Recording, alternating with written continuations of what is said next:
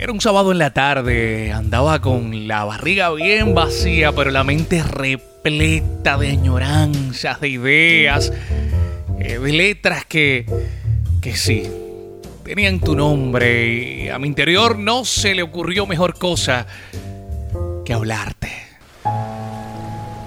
Para serte totalmente franco, no sé si quiero encontrarte, no sé si quiero soñarte, no sé si quiero someterme a tus voluntarios desvaríos, no sé si quiero subordinarme a tus inconscientes juicios, no sé si quiero arriesgarme a tus dulces desprecios. Tengo miedo de tus miedos y de tus rencores que antaño destrozaron mis ganas y desviaron para siempre como no te imaginas mi destino. A veces sí quisiera verte. Y en mi poetizado masoquismo busco propiciarlo.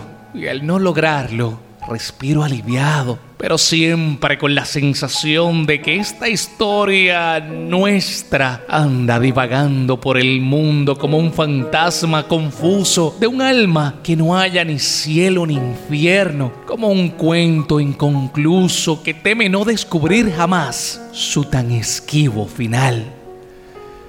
Y yo con la sospecha cruel de que hace mucho está borrado del calendario el día en que finalmente tú y tus amadas complicaciones entenderán esta frustración habitual que lleva a rastras la autenticidad de lo que tal vez no he dejado de sentir por ti jamás.